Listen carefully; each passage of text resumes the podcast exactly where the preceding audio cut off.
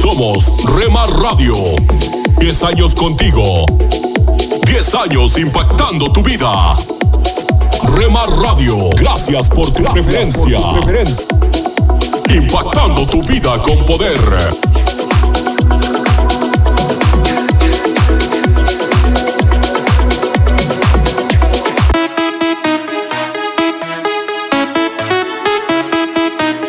Estás escuchando Rema Radio. Si tu corazón quiere no la Transmitiendo desde Jalisco, México. el vacío te dominará.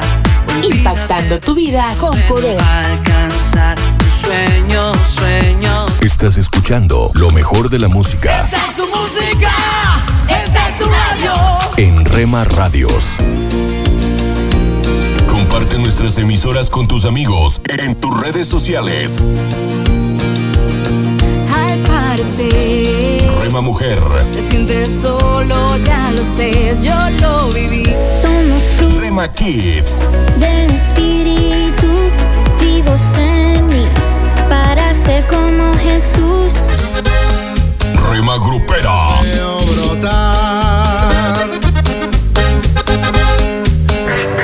Rema Juvenil,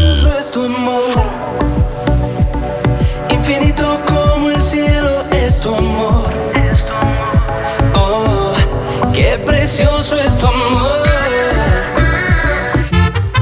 Rema Mariachi,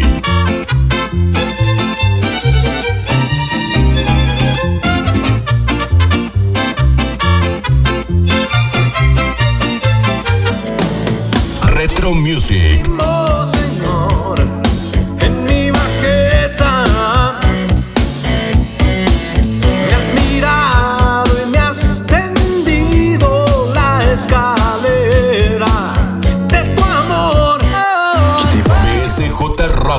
que tiene el corazón partido, señorita. Estoy seguro de que sabe lo que quiere, pero no sabe lo que necesita. Mercedes, te diré lo que sucede. A tu corazón cualquiera accede. Y así no se puede. Guárdala en cuatro paredes y pon de guardián al que todo lo puede. Tu corazón no es de cartón. Rema Instrumental,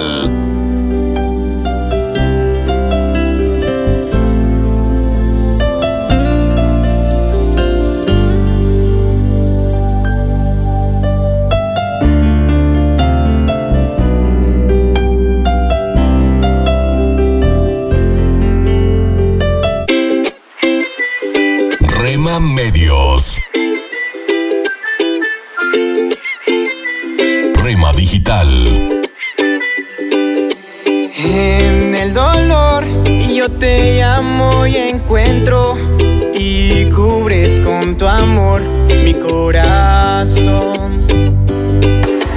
Y mi ser anhela más de ti. Dios está por encima para bendecirte, abajo para sostenerte, adelante para orientarte, atrás para protegerte y a tu lado para apoyarte. Por eso te busco, te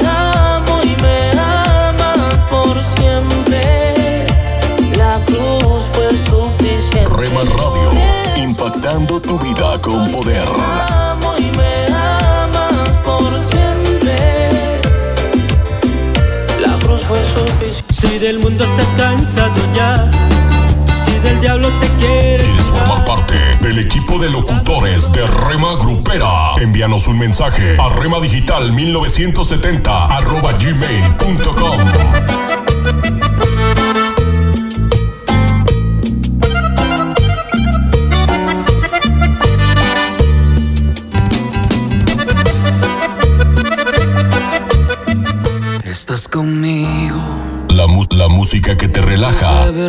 nacer. Tu palabra me hizo saber de las cosas tan hermosas que creaste para mí. Yo no la, sé, la música que te activa, yo no sé lo que pasó. Pero las penas voy sacando. Yo no sé lo que pasó. Hay algo andaba yo buscando. Yo no sé lo que pasó. Pero tu amor fue encontrando. Yo no sé lo que pasó. 24 horas para ti. Sobre tu verdad. Tu verdad que me dio la libertad. libertad. Somos Remar Radio, impactando tu vida con poder. Fue tu cruz la cruz de libertad. Libre soy, libre soy, libre. Oremos no solo porque necesitamos algo sino porque tenemos mucho que agradecer a Dios.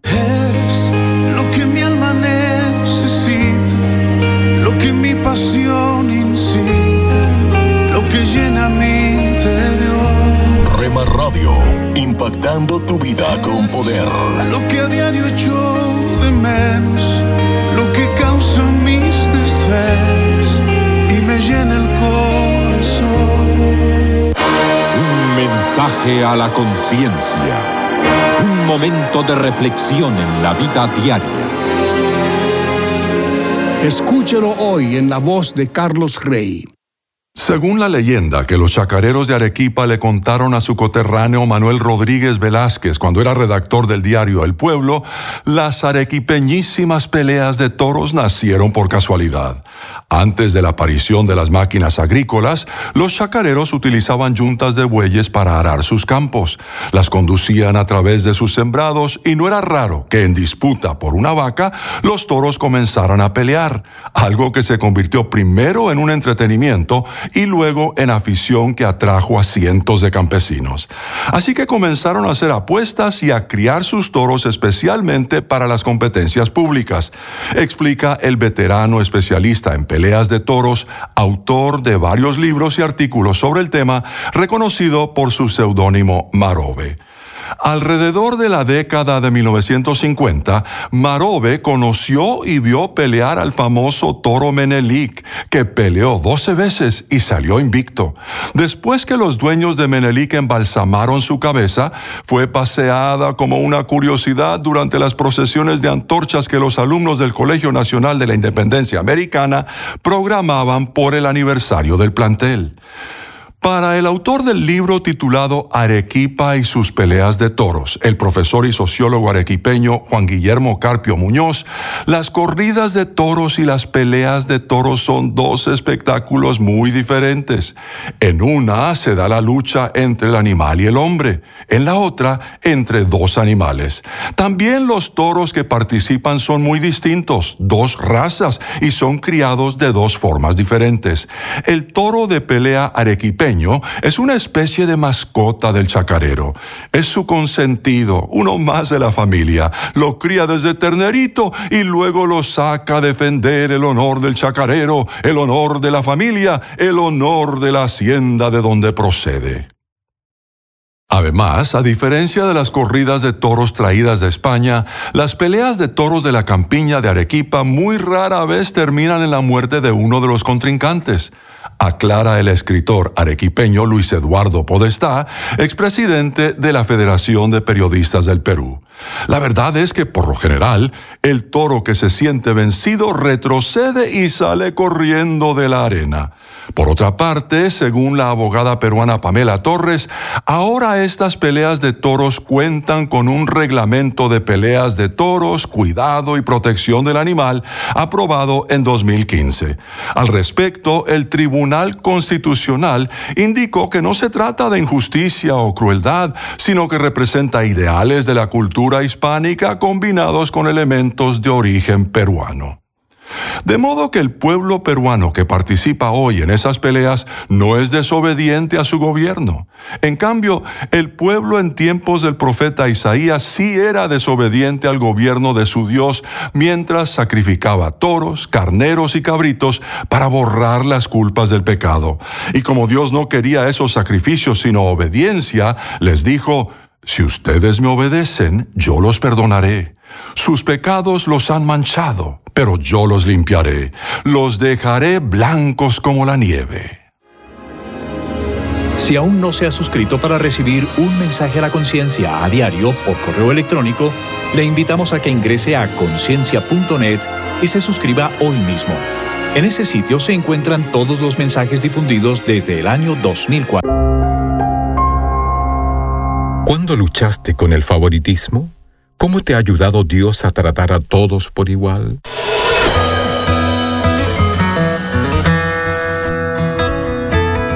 Bienvenidos a nuestro pan diario. El tema para el día de hoy, el favorito. La lectura se encuentra en Juan capítulo 13. Como yo os he amado, que también os améis unos a otros.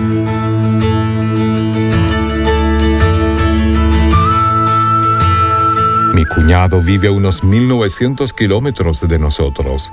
A pesar de la distancia, siempre ha sido un familiar muy querido por su gran sentido del humor y su bondad. No obstante, hasta donde yo recuerdo, sus hermanos le hacen bromas sanas respecto a ser el favorito de la madre. Hace años le regalaron una camiseta que decía, Soy el favorito de mamá. Si bien todos festejamos la tontería de nuestros hermanos, el favoritismo en sí no es ningún chiste. En Génesis capítulo 37 leemos sobre Jacob, quien le dio a su hijo José una túnica de colores, lo cual les indicaba a los otros hijos que José era especial. Sin la menor sutileza, el mensaje de la túnica exclamaba, José es mi hijo favorito. Mostrar favoritismo puede destruir a una familia. Rebeca, la madre de Jacob, lo prefirió sobre su hijo Esaú, lo que generó conflicto entre los hermanos. La disfunción se perpetró cuando Jacob prefirió a su esposa Raquel, la madre de José, sobre Lea, lo que creó discordia y angustia. Este patrón fue la base perjudicial que llevó a que los hermanos mayores de José lo odiaran al punto de planear asesinarlo. A veces nos resulta difícil ser objetivos con nuestras relaciones, pero la meta debe ser tratar a todos igual y amarlos como nos ama nuestro Padre. Señor, ayúdame a no tener favoritismos.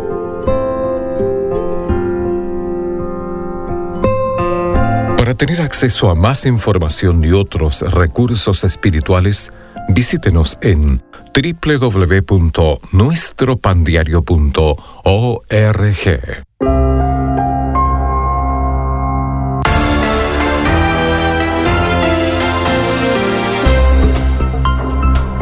amigos? Les saluda Milenka Peña. Qué gusto que nos acompañen nuevamente en Cultura Financiera. Les invito a quedarse junto a nosotros para un nuevo programa en el cual hablaremos de algo que a todos nos interesa, el dinero. La verdad es que sin importar dónde vivimos, cuál es nuestra nacionalidad, ocupación o nivel social, estoy segura que todos necesitamos aprender o mejorar la manera en la que manejamos nuestras finanzas. Así que no se pierda los consejos que el día de hoy llegan a nosotros en la voz del doctor Andrés Panasiuk, presidente y fundador del Instituto para la Cultura Financiera. El diezmo siempre es un tema un tanto difícil de tratar. Hay personas que dicen que debemos diezmar, hay otras personas que dicen que no. Por mi parte, yo creo que por lo menos una porción de nuestras entradas debería ir siempre a la obra del Señor. La primera mención del diezmo del Antiguo Testamento se encuentra en Génesis 14:20, donde dice que Abraham le trajo los diezmos a Melquisedec. Abraham, de regreso de una guerra, se encontró con el sacerdote Melquisedec y le da el 10% de todo lo que habían recuperado y ganado en la batalla. Como puede ver, el diezmo no es un mandamiento ni una cuestión de la ley porque ella viene mucho más con Moisés. En el capítulo 7 del libro de Hebreos se explica esta situación. El autor de este libro explica que Abraham diezmó porque quería honrar a Melquisedec. En este ejemplo podemos ver que el menor siempre quiere honrar al mayor. Nuestros diezmos honran el nombre de Dios. Nosotros debemos separar a Él de nuestras primicias. ¿Cuántas veces separamos todo el dinero y vemos cuánto nos sobra y lo que nos sobra entonces le damos a Dios? Sin embargo, es mucho más recomendable separar el diezmo al principio de cada mes. Si lo deja para fin de mes, no va a encontrar nada en su chequera o en el banco ni debajo del colchón para ofrendar debe sacar para César lo que es de César y para Dios lo que es de Dios al mismo tiempo, al comienzo de cada periodo de pago. Y al separar su diezmo, no cuente esa suma dentro de la cantidad de dinero que usted tiene para gastar cada mes. En el libro de Malaquías leemos que Dios dice, traed todos los diezmos al alfolí y haya alimento en mi casa, y probadme en esto, dice Jehová de los ejércitos, si no os abriré las ventanas de los cielos y derramaré sobre vosotros bendición hasta que sobreabunde.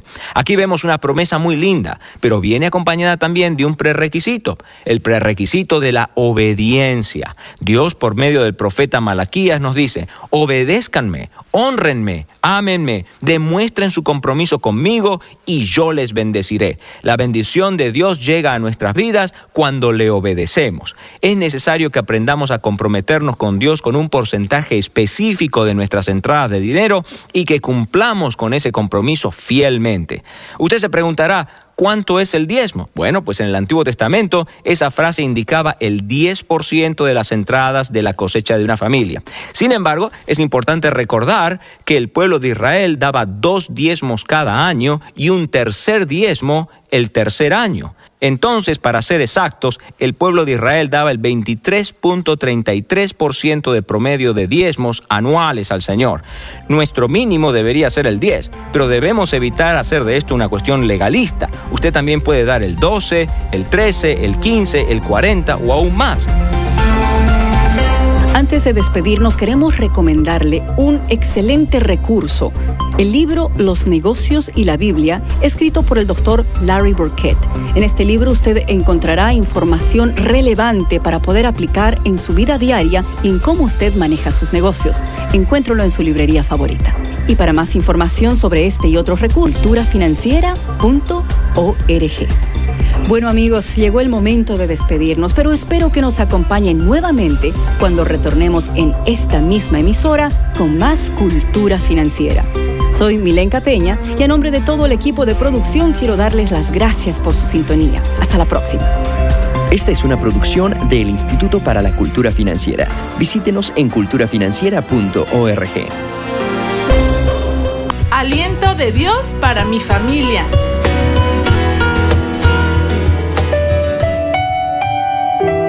Con Jesucristo no tendrás sed jamás. Hola, ¿qué tal? La presencia o ausencia de agua en el cuerpo puede significar la diferencia entre la vida y la muerte.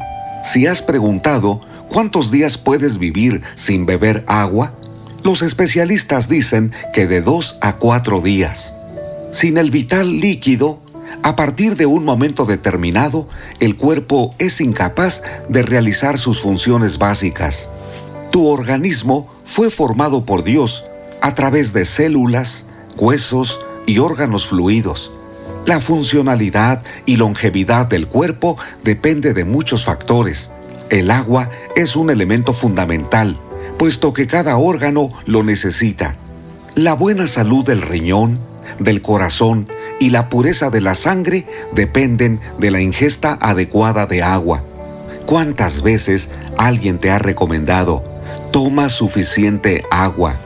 ¿Recuerdas que en una ocasión Jesucristo abordó a una mujer de la población de Samaria para identificar su condición espiritual y mostrarle el remedio perfecto? Puso de ejemplo el agua que había salido a buscar al mediodía. El Señor comparó su necesidad espiritual con la misma intensidad que su cuerpo necesitaba el agua de aquel pozo. Le dio una de las promesas más hermosas que necesitamos. Juan capítulo 4, versículo 13 y 14. Cualquiera que bebiere de esta agua volverá a tener sed, mas el que bebiere del agua que yo le daré no tendrá sed jamás, sino que el agua que yo le daré será en él una fuente de agua que salte para vida eterna. ¿Por qué enseñó de esa manera? Porque así como nuestro cuerpo necesita agua constante para sobrevivir, también necesitamos el agua espiritual, el agua de vida, nuestra relación con Dios. Cuando eres sensible y receptivo para buscar a Dios, para leer su palabra, para hablar con Él y decirle, Señor, llena mi vida, aliméntame, fortaléceme, tiene más que un vaso o una jarra de agua. Jesucristo dijo que tiene una fuente de agua que salta para vida eterna. La abundancia que el Señor promete es su espíritu. No tiene medida para llenar tu espíritu. Algunas veces declaramos, estoy en un desierto, me siento vacío, estoy seco. Tienes razón, con esa sensación estás descubriendo tus necesidades. Ahora debes permitir que el Señor la supla. Nadie más va a llenar tu corazón afligido. Solamente Jesucristo proporciona lo que necesitas. Conoce perfectamente tu vida, lo que te preocupa, tu entorno, tus necesidades, tus frustraciones, tu amargura, tu decepción y las metas que persigues. No continúes caminando en un desierto donde tu vida se está acabando. Detente, dile al Señor que satisfaga la necesidad que tienes. Así como consumimos agua de manera constante, día a día busca al Señor para tener una relación de crecimiento espiritual, de conocimiento de su voluntad y de renovación, de aliento, de nuevas fuerzas para continuar. Queridos amigos, si tienes esperanza, si existe la salida. El Señor te trata con misericordia. Ánimo. Soy Constantino Varas de Valdés.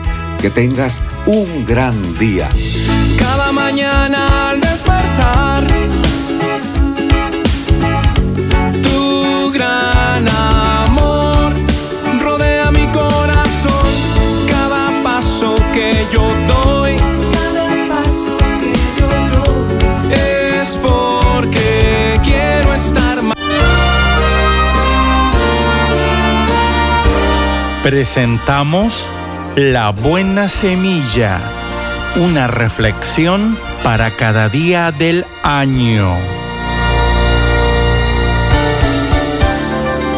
La buena semilla para hoy se encuentra en Marcos capítulo 6 versículos 2 y 3.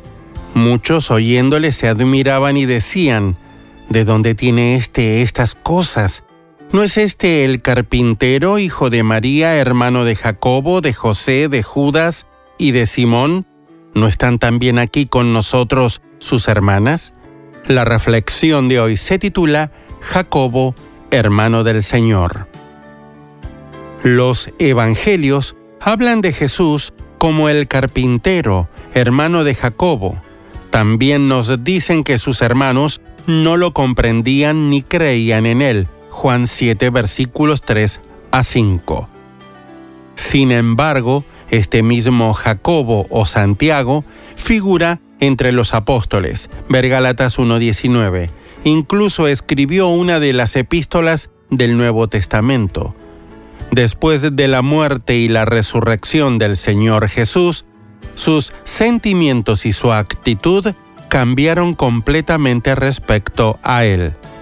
En efecto, Santiago comienza su carta presentándose como Santiago, siervo de Dios y del Señor Jesucristo, Santiago 1.1, y continúa hablando de la fe en nuestro glorioso Señor Jesucristo, Santiago 2.1.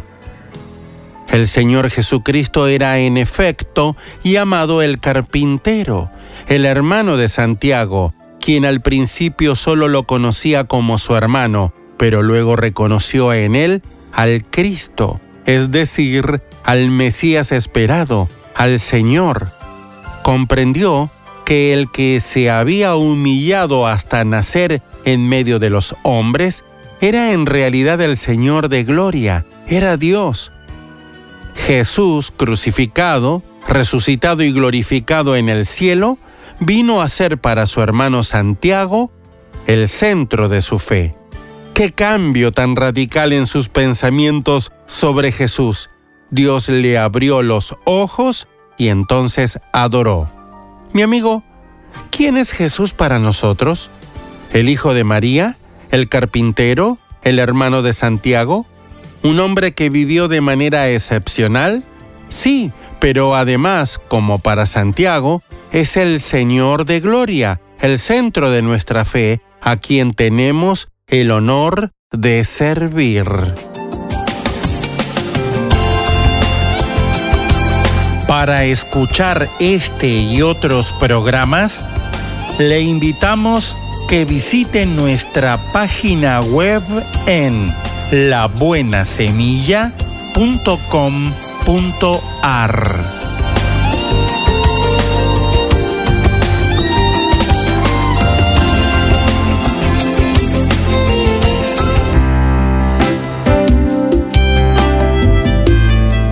Alimento para el alma. Lecturas diarias de inspiración producidas por Radio Transmundial.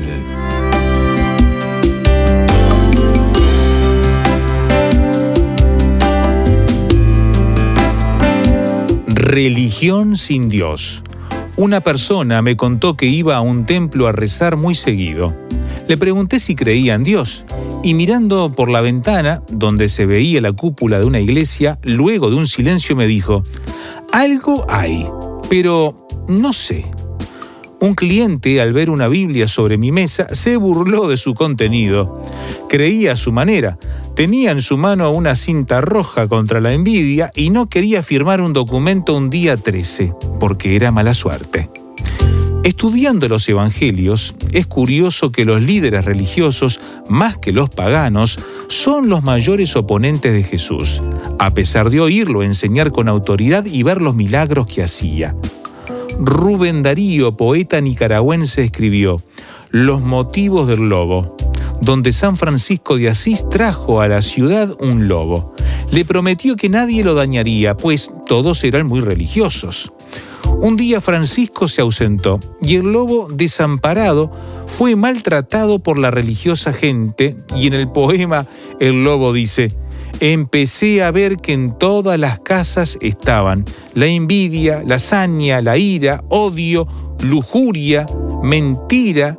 Me apalearon y echaron, burlándose. Me sentí lobo malo de repente, mas siempre mejor que esa gente. Ay, ay, ay, sí. Abundan los religiosos sin Dios, dentro y fuera de la iglesia. El mismo espíritu que un día rechazó y crucificó a Jesús sigue rechazando el Evangelio y sus maravillosas enseñanzas. La religiosidad no es el camino. La fe es la certeza de lo que se espera, la convicción de lo que no se ve. La fe en Jesucristo es el único camino que salva. La religión verdadera es la fe en Dios. Meditación escrita por Marcel Legarra, Uruguay.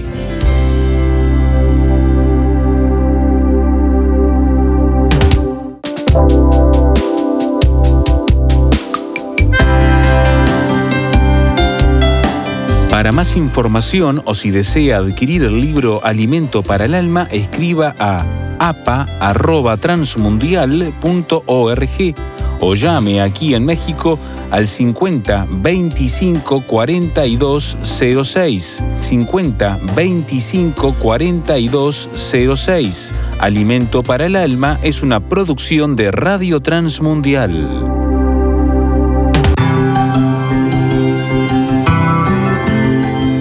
Somos mujeres de esperanza.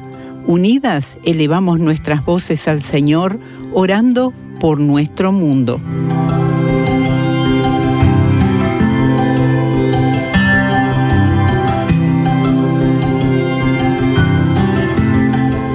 Señor, oramos por las 25.000 mujeres que han sido enviadas de vuelta a Corea del Sur desde Corea del Norte puedan tanto los policías de bienestar social del gobierno y los creyentes servir a estas mujeres con amor. Te lo pedimos en el nombre de Jesús. Amén.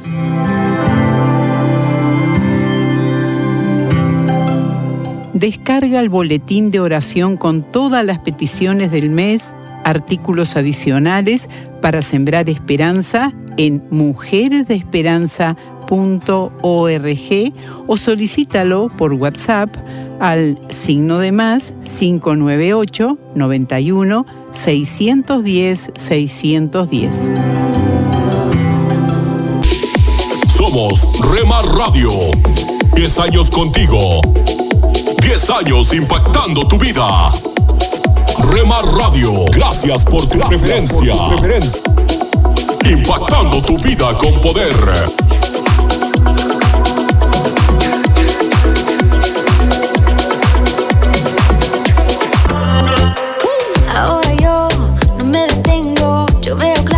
Estás escuchando Rema Radio. Guiando. Transmitiendo desde Jalisco, México. Hasta los huesos. Amo la forma en que me Impactando tu vida con poder. tu vida para que Estás escuchando lo mejor de la música Esta es tu música, esta es tu radio. en Rema Radios. Nunca dejes de orar, porque la oración es el camino que te conecta a Jesús. Milagroso, abres camino, cumples promesas, luz en tinieblas, mi Dios, así eres. Rema Radio, impactando tu vida con poder. Milagroso, abres camino, cumples promesas, luz en tinieblas, mi Dios, así eres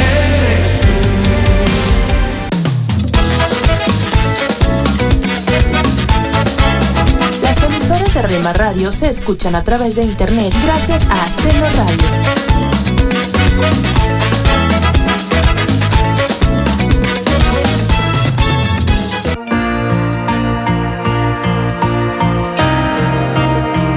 Te invitamos a escuchar la programación especial para los varones de lunes a viernes de 8 a 9 pm. Yo no temeré Radio, transmitiendo desde Jalisco, México, impactando tu vida con poder. Yo sé que esta vez yo lo lograré. Pues he dado el poder para vencer. Y aunque pase por valle de sombra de muerte, aunque mil y diez mil caerán a mi lado, a mí no llegarán. Búscanos en Facebook, Facebook, www.facebook.com, diagonal Rema Radios MEX. www.facebook.com, diagonal Rema Radios MEX.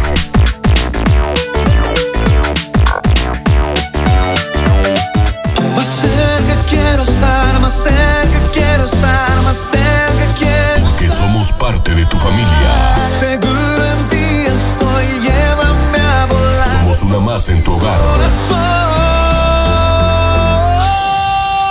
Gracias por dejarnos estar. Nuestro objetivo es ser una radio de bendición. Buena música, buen contenido. En Rema Radio, impactando tu vida con poder.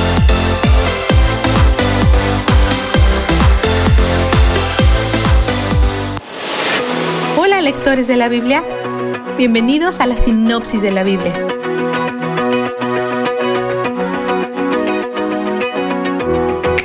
La iglesia de Antioquía es dirigida por un grupo de rebeldes y antiguos enemigos.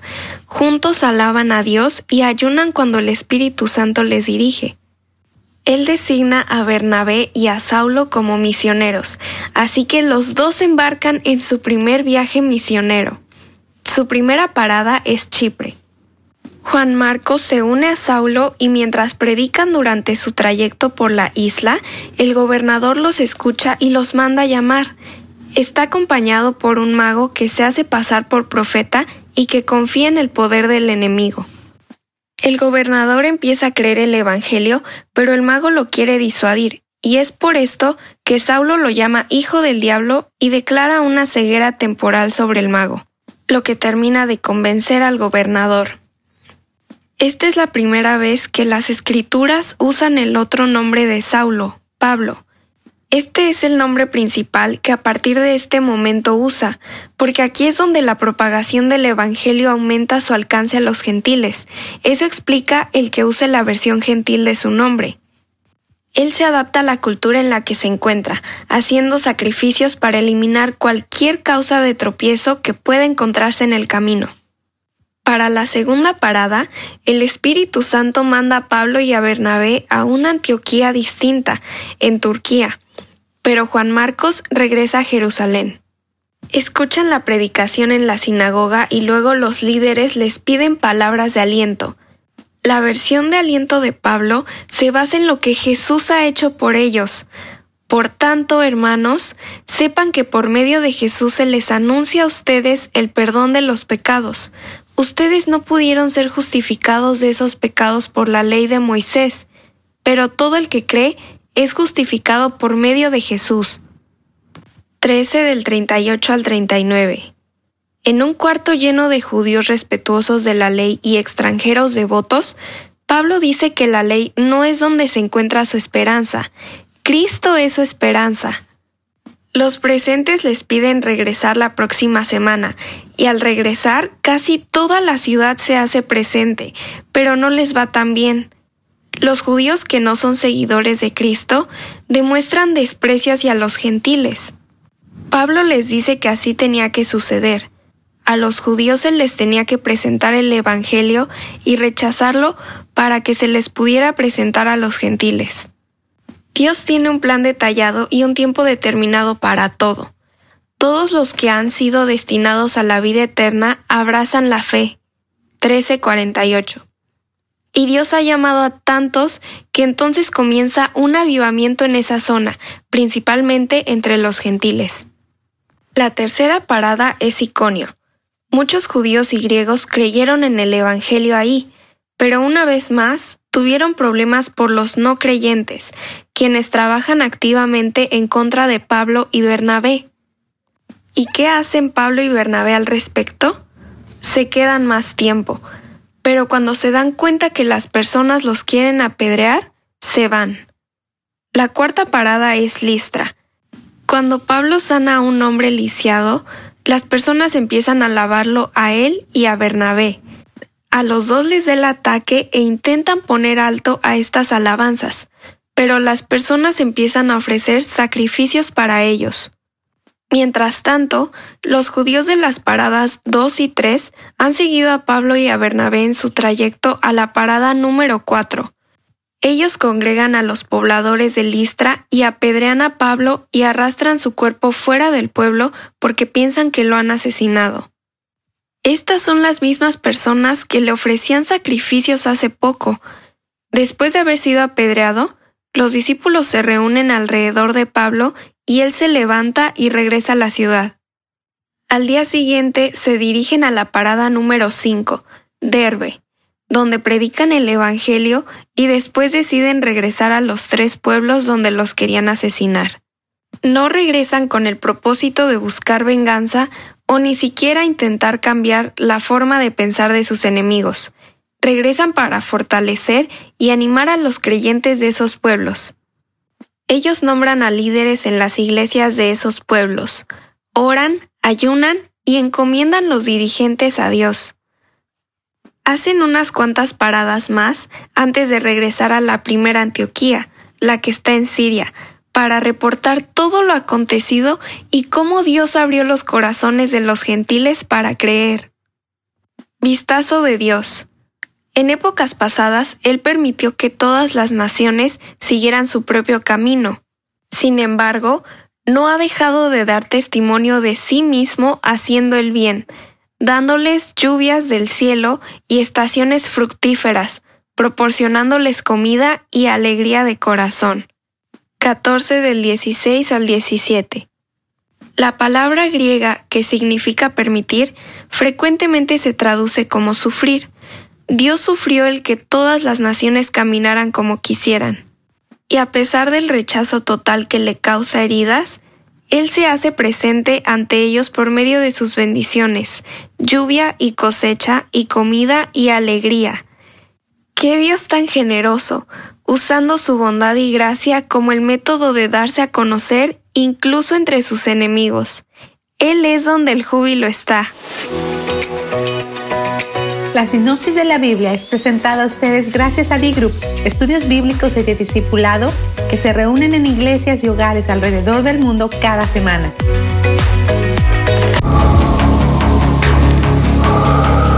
En las nubes de la incertidumbre, el dolor y el desaliento, surge un rayo de esperanza en la voz internacional de la radio de Guillermo Villanueva.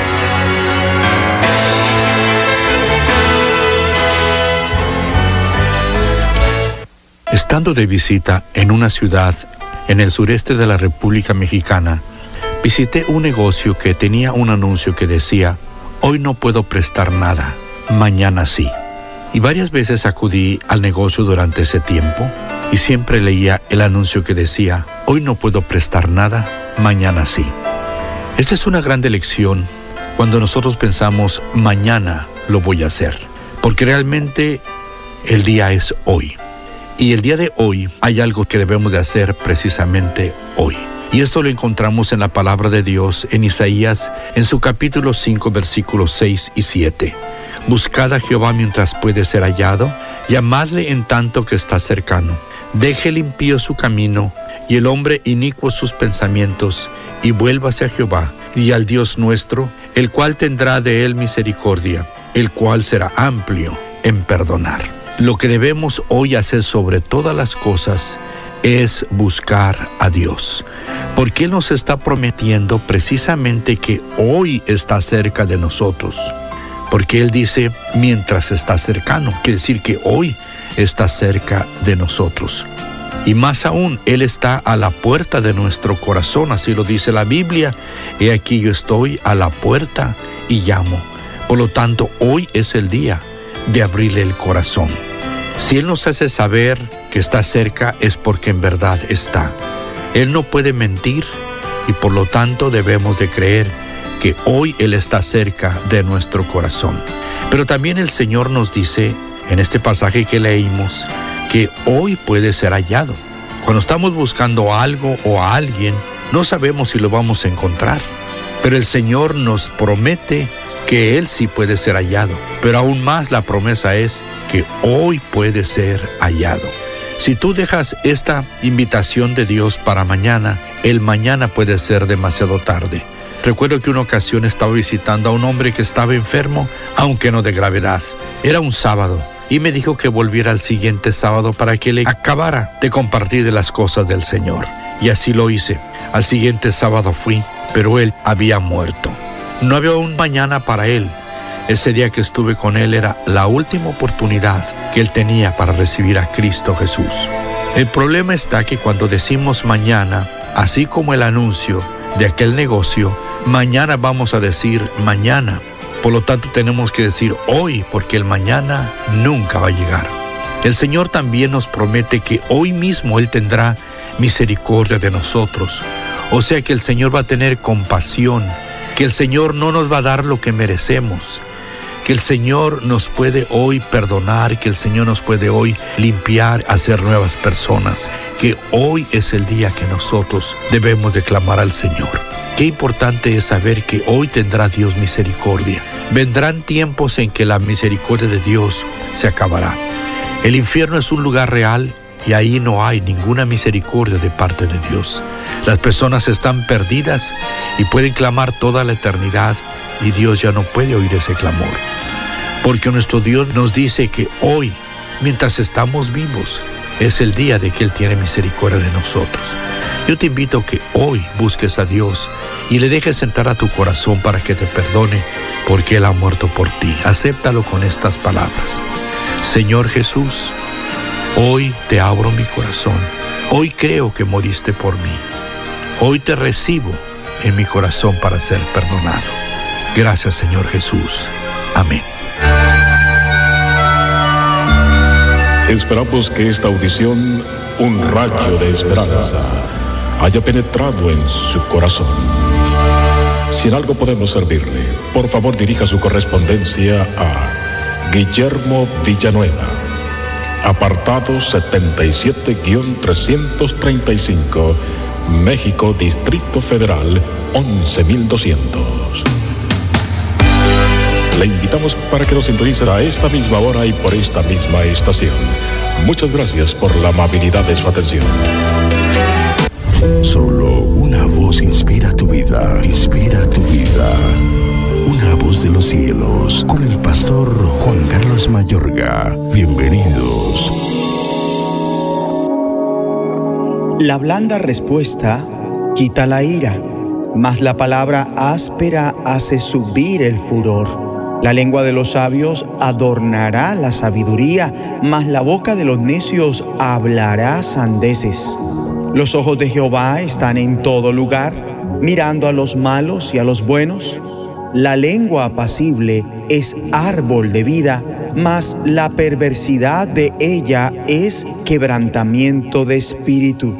El necio menosprecia el consejo de su padre, mas el que guarda la corrección vendrá a ser prudente. En la casa del justo hay gran provisión, pero turbación en las ganancias del impío.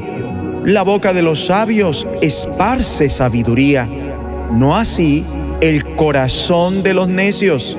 El sacrificio de los impíos es abominación a Jehová, mas la oración de los rectos es su gozo.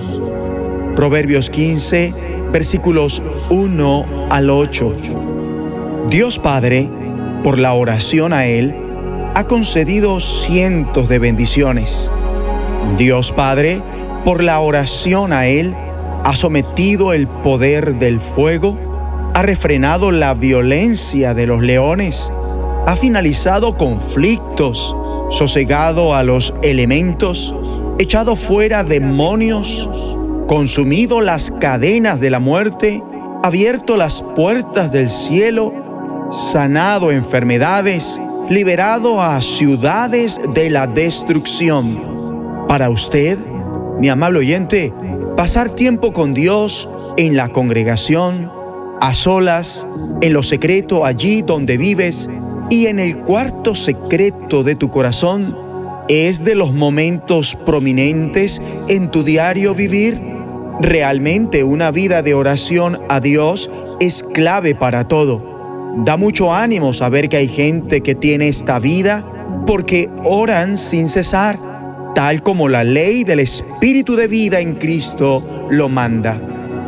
En Proverbios vemos una disparidad entre los necios con aquellos que oran. En la casa del justo hay gran abundancia.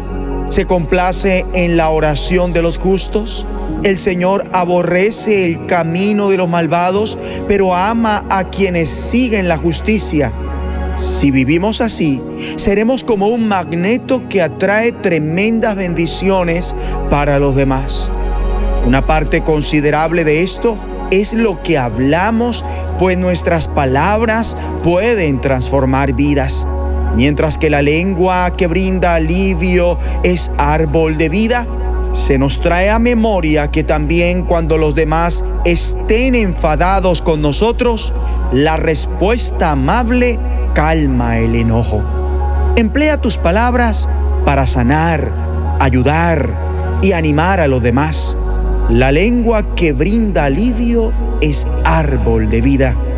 Mi amigo y amiga, impactas el mundo en la medida que sin cesar elevas oraciones a Dios y bendices con tu boca. Oremos. Padre Celestial, ayúdame a orar a ti ininterrumpidamente y emplear mis palabras para generar bendición a los demás. En el nombre de Jesucristo. Amén de los cielos, escúchanos, será de bendición para tu vida. bendición para tu vida. Hola, soy Dorothy.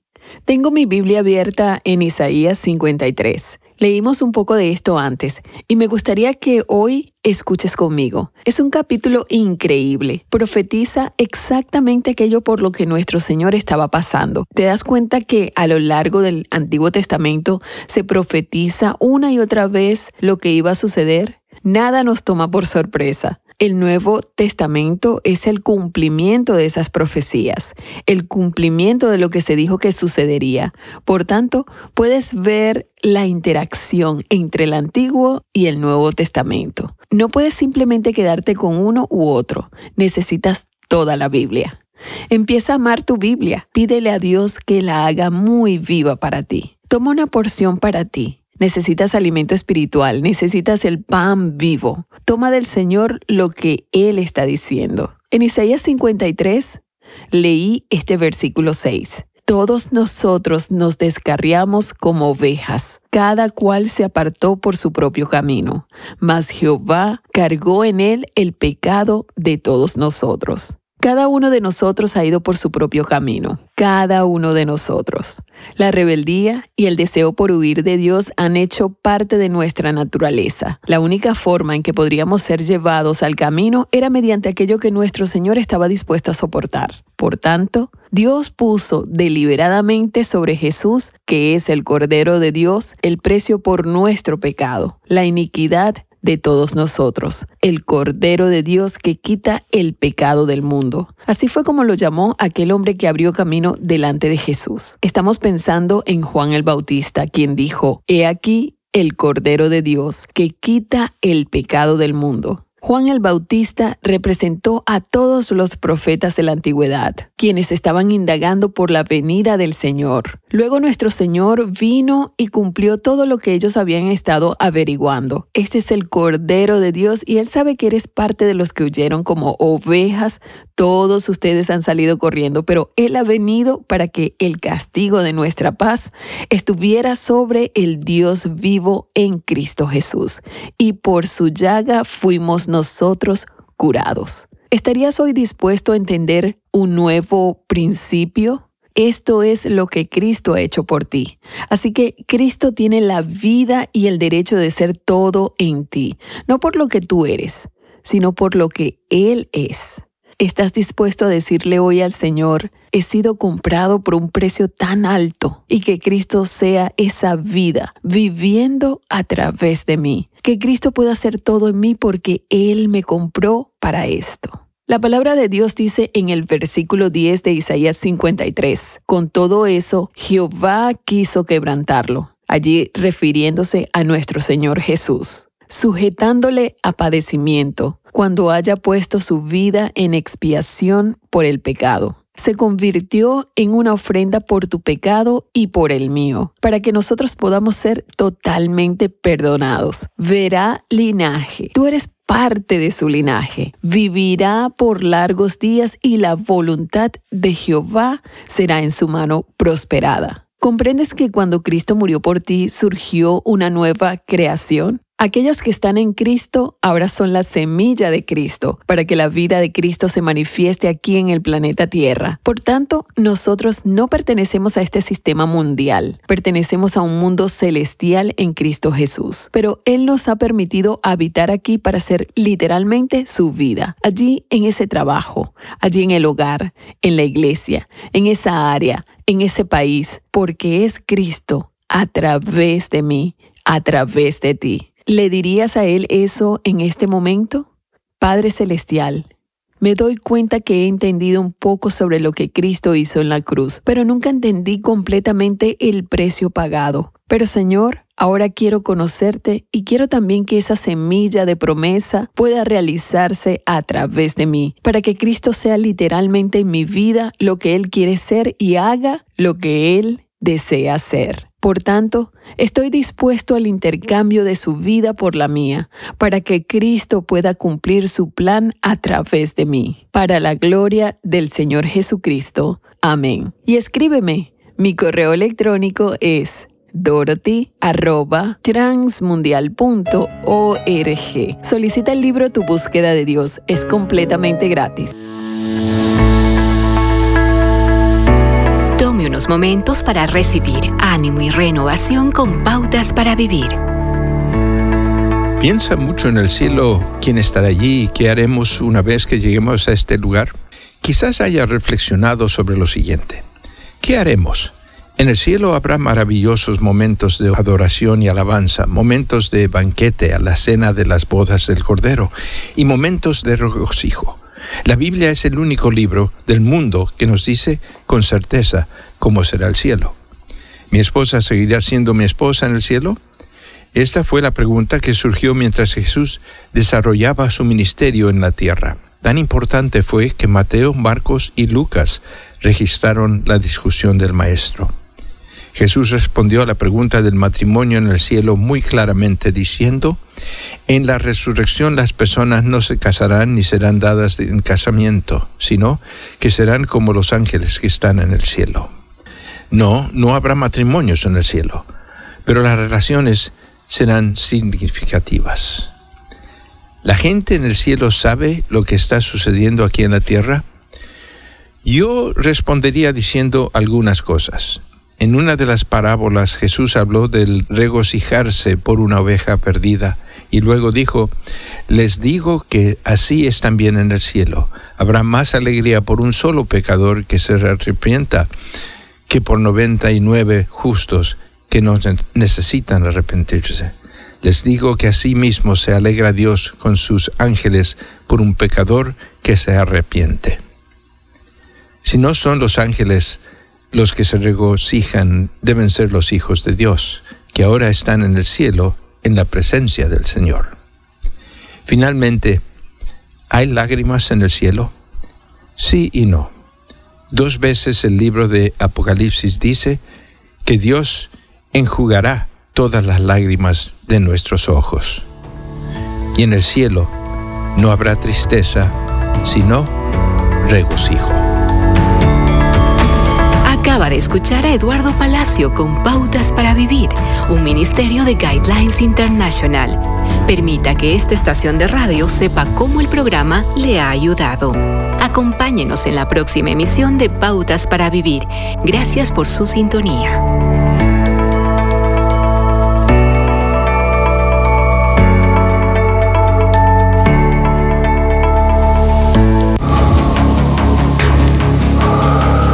En las nubes de la incertidumbre, el dolor y el desaliento, surge un rayo de esperanza en la voz internacional de la radio de Guillermo Villanueva.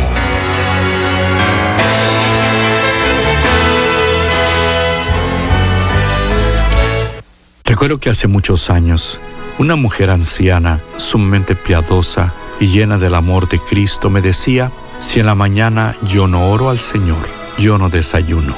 Ella tenía la práctica, el hábito de orar a levantarse y antes de desayunar. Hay hábitos buenos, pero hay hábitos malos. Y quiero hablar ahora acerca de un hábito bueno que está dentro de la voluntad de Dios y precisamente es el hábito de orar. Dice el apóstol Pablo en la segunda carta que le envió a Timoteo, en su capítulo 1, la segunda parte del verso 3, dice, de que sin cesar me acuerdo de ti en mis oraciones. Entonces aquí vemos que el apóstol Pablo oraba constantemente y oraba por Timoteo.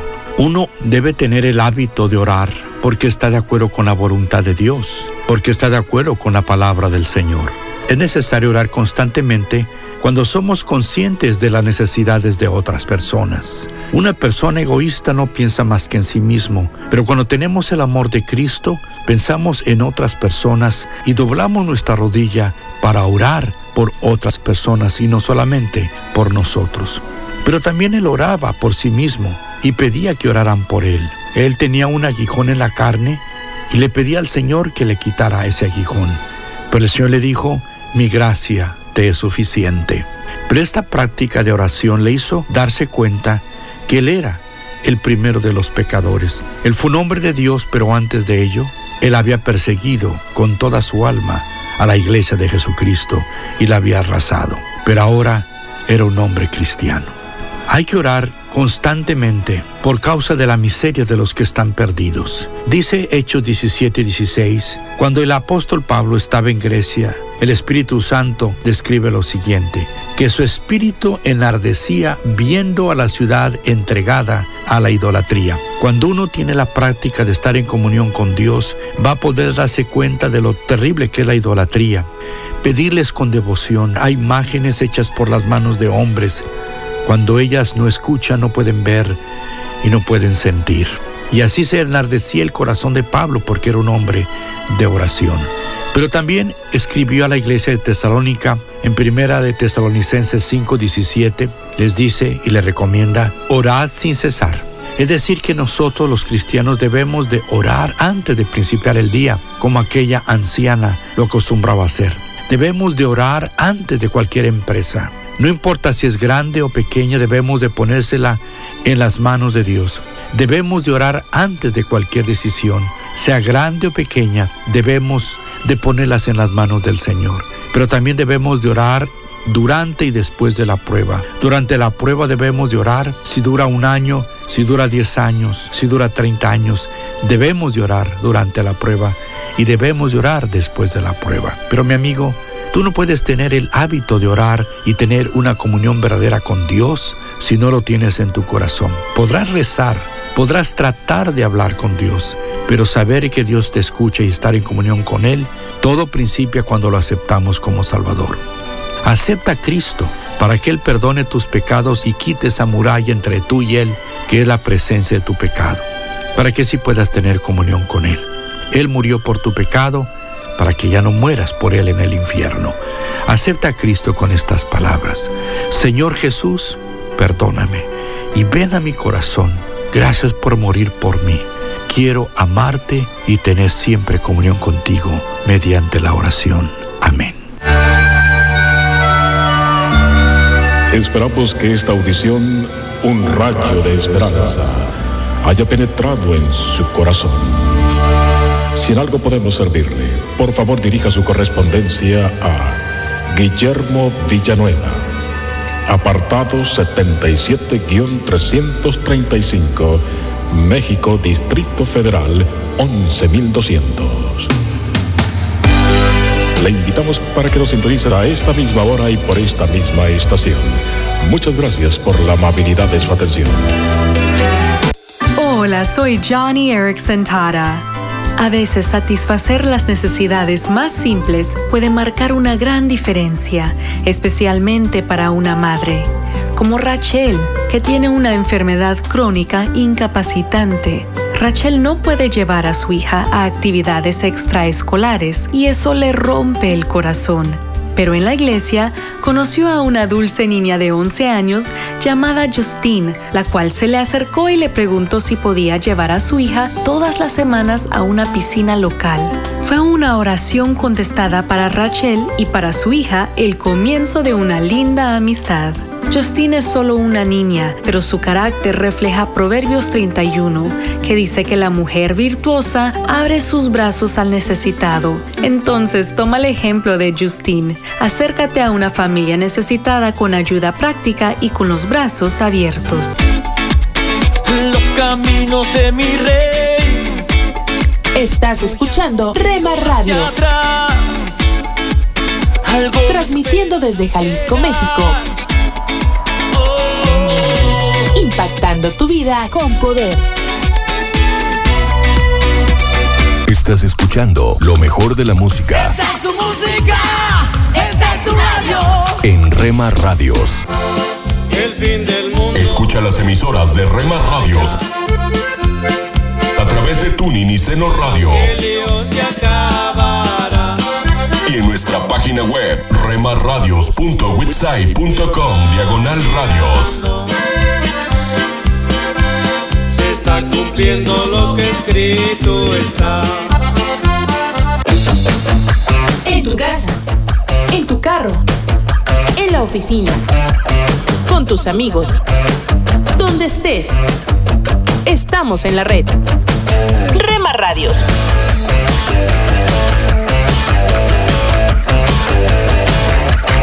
Rema Radios. Esto es la palabra para ti hoy. La palabra para ti hoy es Cómo reconocer la voz de Dios, escrita por Bob Gass. En 1 de Samuel 3:9 leemos Habla, Señor, que tu siervo escucha. Cuando era niño y trabajaba en el templo, Samuel no reconoció la voz de Dios cuando él le habló, pero más tarde, como profeta, era el portal a través del cual Dios le hablaba a toda una nación. Aprender a reconocer la voz de Dios no es una destreza que se adquiere de un día para otro porque la verdad es que Él nos habla en distintos momentos, de maneras diferentes y en circunstancias también distintas. Reconocer la voz de Dios requiere madurez espiritual. Jesús dijo, las ovejas lo siguen porque reconocen su voz en Juan 10, 4.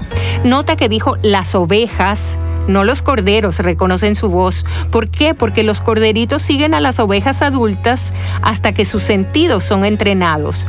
Esto significa que hay gracia para el inmaduro. Por lo tanto, si tus oídos espirituales todavía no están desarrollados, Dios trabajará contigo hasta que lo estén. También significa que tus experiencias pasadas no te limitan. Cuando Dios le habló a Moisés, una montaña tembló, mientras que le habló a Elías en una voz suave y calmada. No limites a Dios ni trates de entenderlo, por favor.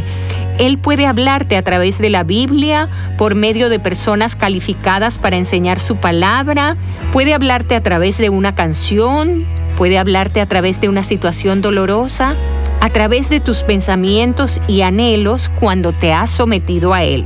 La clave está en mantenerte cerca de Dios y seguir sintonizado a Él. Y por último, pues significa ser obedientes. David dijo, me agrada, Dios mío, hacer tu voluntad en Salmos 40, versículo 8. ¿Cómo respondes tú cuando reconoces la voz de Dios? Cuando pueda lo hago. Si puedo acomodarte, mm, lo voy a pensar. pues escucha bien, si ellos le obedecen y le sirven, pasan el resto de su vida en prosperidad, pasan felices los años que le quedan. Sé obediente.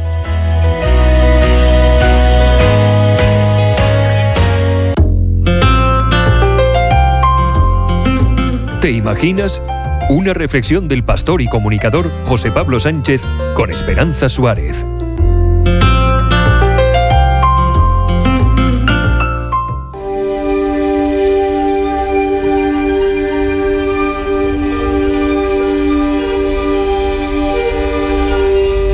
El miedo era abrumador. Esto recuerda a Ivani Crepi cuando habla sobre su infancia en Brasil, criada en un hogar profundamente impregnado de lo oculto. Durante un tiempo, Ivani creyó que sus habilidades espirituales eran un regalo de Dios. Durante 38 años practicó el ocultismo, llegando incluso a ser poseída por los demonios, siguiendo la tradición de sus padres, abuelos y bisabuelos, que fueron mediums y curanderos a pesar de llamarse católicos. Ni siquiera una Biblia. No teníamos Biblia. No creíamos en la Biblia. Esto dijo Ivani relatando su experiencia en el podcast Jugando con Fuego, una serie documental de cuatro partes producida por Edifi. El espiritismo es cuando un medium es poseído por un espíritu que puede realizar curaciones, dar consejos o un mensaje de un pariente fallecido. Las experiencias de Ivani con lo que ella llamaba personas de la sombra comenzaron desde niña. Eran apariciones que la dejaron absolutamente aterrorizada. Desde muy temprano, en mi niñez, pude ver lo que creíamos que eran espíritus, pero ahora sé que eran demonios, afirmó.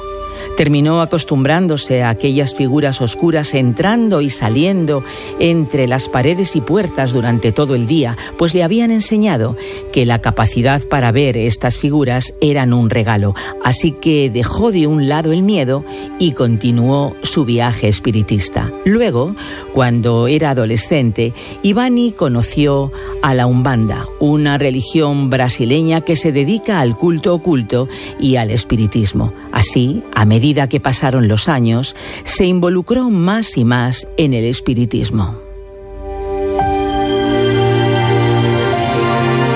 Unos años después, la hermana de Ivani decidió seguir a Jesús. Un pastor entró en la imprenta de la familia y explicó el amor de Dios y el perdón de los pecados a su hermana que instantáneamente se convirtió.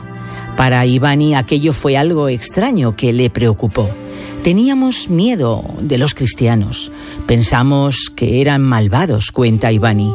Su hermana organizó un encuentro con el pastor. Después de un largo debate del rechazo y la burla de Ivani y de todos los argumentos del pastor, antes de despedirse, este pidió permiso para orar por ella.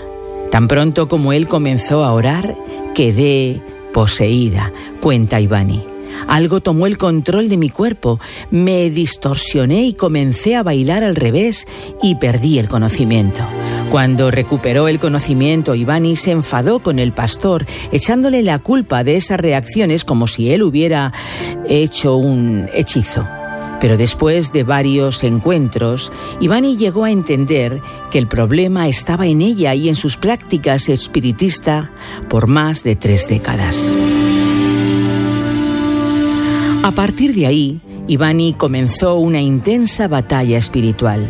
Por medio de la oración, el pastor ayudó a Ivani a ser liberada de todos los demonios que la tenían atrapada espiritualmente.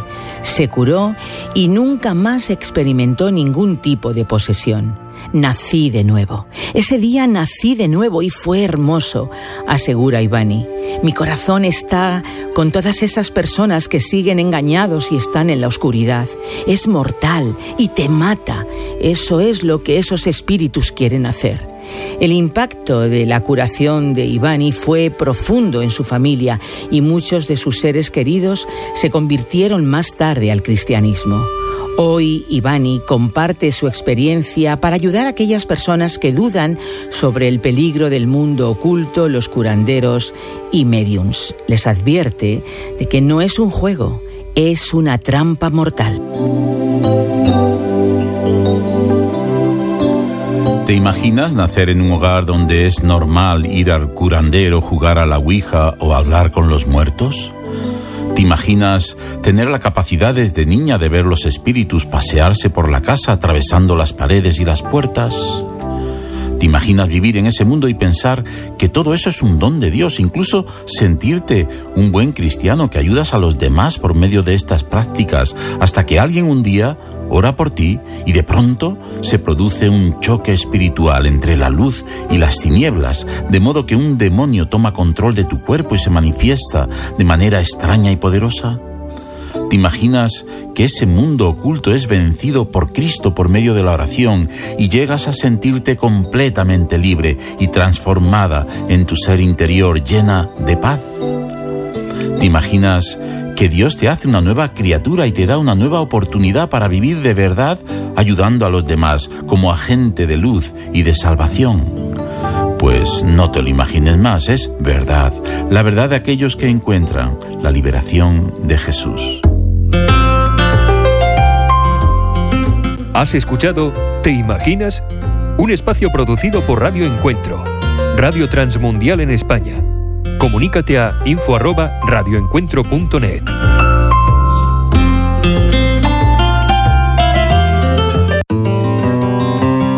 Fue hace ya varios años, pero creo que las imágenes de ese último terremoto en Haití nos acompañarán por mucho tiempo. Por un buen tiempo buscaron cualquier esperanza que pudiera obtenerse, porque todo se trataba de tanta muerte y desastre.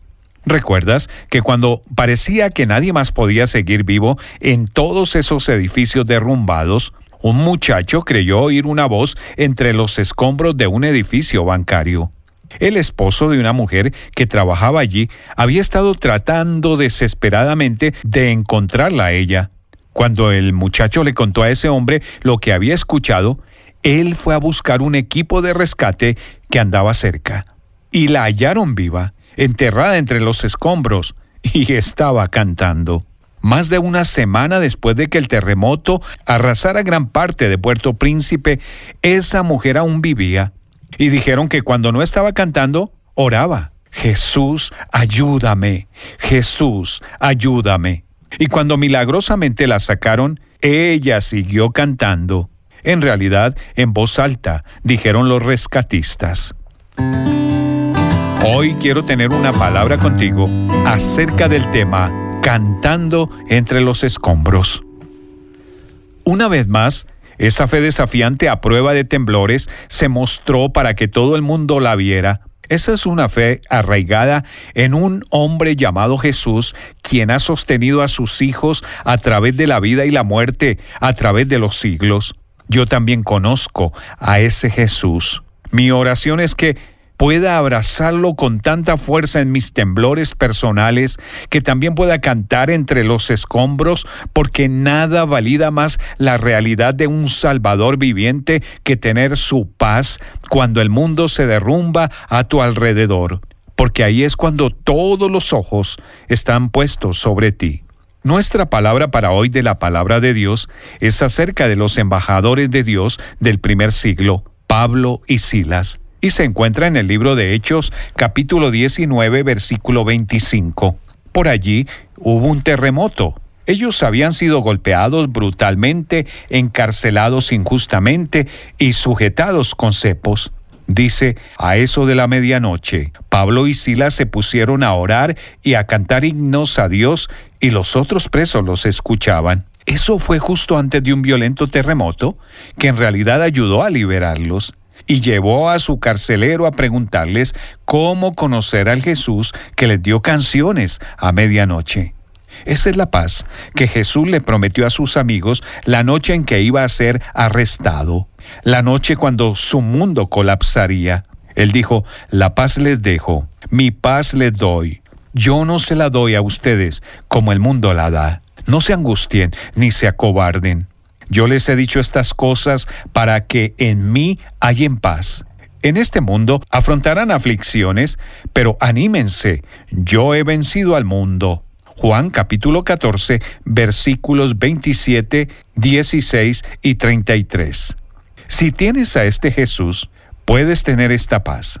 Incluso cuando parece que no hay razón, la Biblia dice, la paz de Dios sobrepasa todo entendimiento. Filipenses 4 versículo 7 en el Nuevo Testamento. A un haitiano rescatado en una escuela derrumbada le preguntaron qué se decía a sí mismo en esas largas horas en las que no sabía si viviría o moriría. Él contestó, como cristiano dije, Jesús, mi vida está en tus manos. Me pregunto si podrías decir que has puesto tu vida en las manos de Jesús. Llega un momento en el que nos damos cuenta que todos los lugares en los que hemos buscado respuestas a nuestras preguntas no las hemos conseguido. Y en todos los lugares que hemos buscado amor y satisfacción nos han dejado vacíos y decepcionados. Es en un momento así como cuando encontramos nuestro camino a la cruz, donde Jesús murió para unirnos con Dios pagando por nuestro pecado que nos aleja de Dios. Todavía recuerdo el momento cuando dije, Señor Jesús, hoy soy tuyo. ¿Has tenido un momento así? Si no, deja que este sea el día para ti y dile, Jesús, quiero poner todas mis esperanzas sobre ti para que puedas comenzar a tener la paz que resiste todo terremoto que enfrentes. Oro para que Dios nos dé a ti y a mí la gracia para cantar entre los escombros. Dulce para la Vida. Reflexiones con Carmen Reynoso. Ojalá que en tu casa se cultiven las características de estas ciudades. Bethesda quiere decir casa de misericordia, el lugar donde Jesús sanó a un paralítico. Que los tuyos aprendan de tu corazón compasivo, que el amor de Dios en tu casa sane a los heridos que llegan buscando misericordia. Betania quiere decir casa de dátiles. Es famosa por la hospitalidad de la casa de Lázaro. Allí estaba María y Marta. Es la casa donde Jesús y sus discípulos se sentían felices. Ojalá, amiga, que todos los que lleguen a tu hogar se sientan felices y aceptados. Y Betzán quiere decir casa de descanso. Que tu hogar sea refugio. El mundo nos deja hambrientos de simpatía. Que tu descanso esté en el Salvador que ha dicho, venid a mí todos los trabajados y cargados y yo les haré descansar. Bethsaida quiere decir casa de pesca. Allí Jesús dio de comer a cinco mil personas y muchos le siguieron. Amiga, que en tu casa siempre se encuentre pan y alimento espiritual y que muchos, por tu amor, conozcan a Dios. Dulce para la vida. Reflexiones con Carmen Reynoso.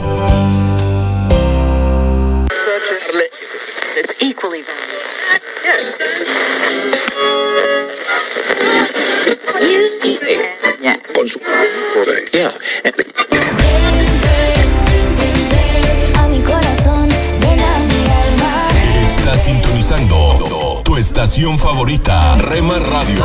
Siempre contigo.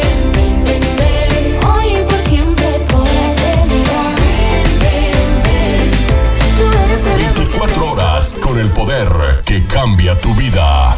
Bienvenido, Señor, bienvenido.